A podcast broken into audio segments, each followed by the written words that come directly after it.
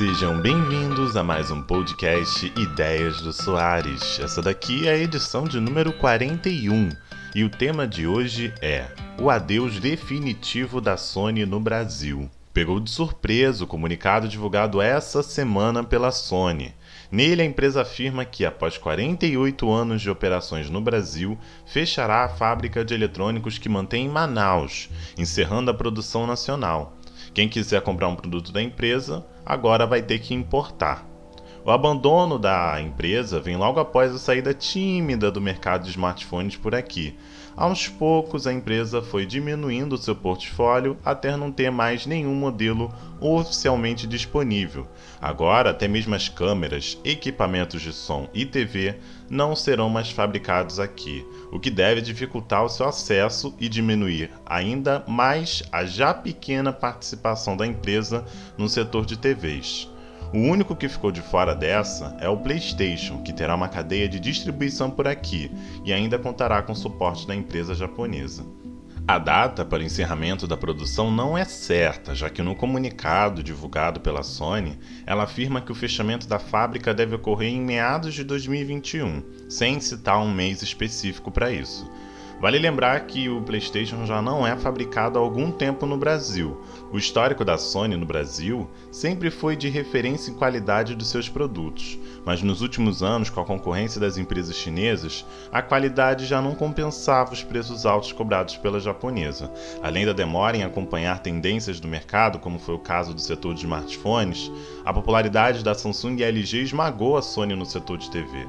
Os preços altos da companhia já não compensavam e já não pareciam mais fazer sentido em um cenário em que as opções melhores existem, tanto em qualidade de imagem quanto em som. Quem deve sentir falta da fabricação de seus produtos por aqui serão os fãs da fotografia, que tinham a Sony como uma das maiores referências em câmeras. Agora, com o dólar alto e a necessidade de importar os seus produtos, a alternativa é migrar para outras marcas com produtos mais acessíveis. Mas é bom ressaltar que a saída da Sony não é a única. A Philips foi outra que anos atrás desistiu do mercado nacional. O movimento também foi o mesmo com a Nintendo, com a diferença de que a empresa resolveu voltar ao mercado nacional esse ano, o mesmo feito pela Huawei. Com a saída da Sony, a Zona Franca de Manaus perde mais uma gigante. Estima-se que de 300 a 400 trabalhadores devem perder emprego. Além dos produtos da empresa, o Brasil perde mais uma engrenagem da indústria nacional, que perde fôlego a cada ano que passa.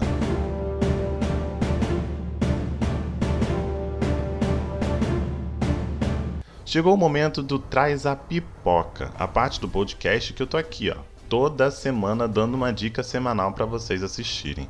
Essa semana a dica vai para a série estreante We Are Who We Are a série conta a história de dois jovens que vivem em uma base militar e que desenvolvem laços de amizades, e juntos eles exploram os dilemas da autodescoberta na adolescência.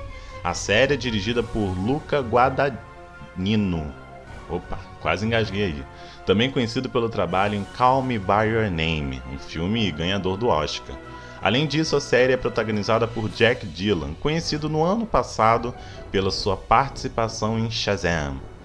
We Are Who We Are é uma série original HBO e tem seus episódios sendo exibidos toda segunda-feira às 11 da noite. E antes de encerrar essa edição do podcast, eu tenho que dar dois recados. O blog, né, se alguém aqui acompanha o blog Tecnoexplore, ele já não tem novas postagens há algum tempo. Ele, obviamente, não terá nos próximos meses, porque eu vou desativar. Isso tem um motivo, já que eu estou iniciando agora um estágio no site Tech Tudo que, como todo mundo sabe, né, quem acompanha a tecnologia, é um dos maiores sites de tecnologia do Brasil. Ele é do Grupo Globo. Então, estou aí iniciando esse novo desafio. Então, resolvi encerrar as operações no Tecno, no Tecno Explore para continuar me dedicando em questão de texto e tecnologia apenas no meu novo estágio. E mais o podcast continua e nas próximas semanas ele vai voltar a ser semanal, né? Também tive que arrancar um siso, então complica isso, isso deixa as coisas um pouquinho complicadas quando você tenta gravar um podcast com, com dor de siso. Mas agora ele vai voltar em definitivo. E é isso, pessoal. É, espero que vocês gostem das próximas novidades que estão para ir no, vir no podcast. E você pode continuar acompanhando ele nas principais plataformas digitais e até a próxima, até a próxima semana.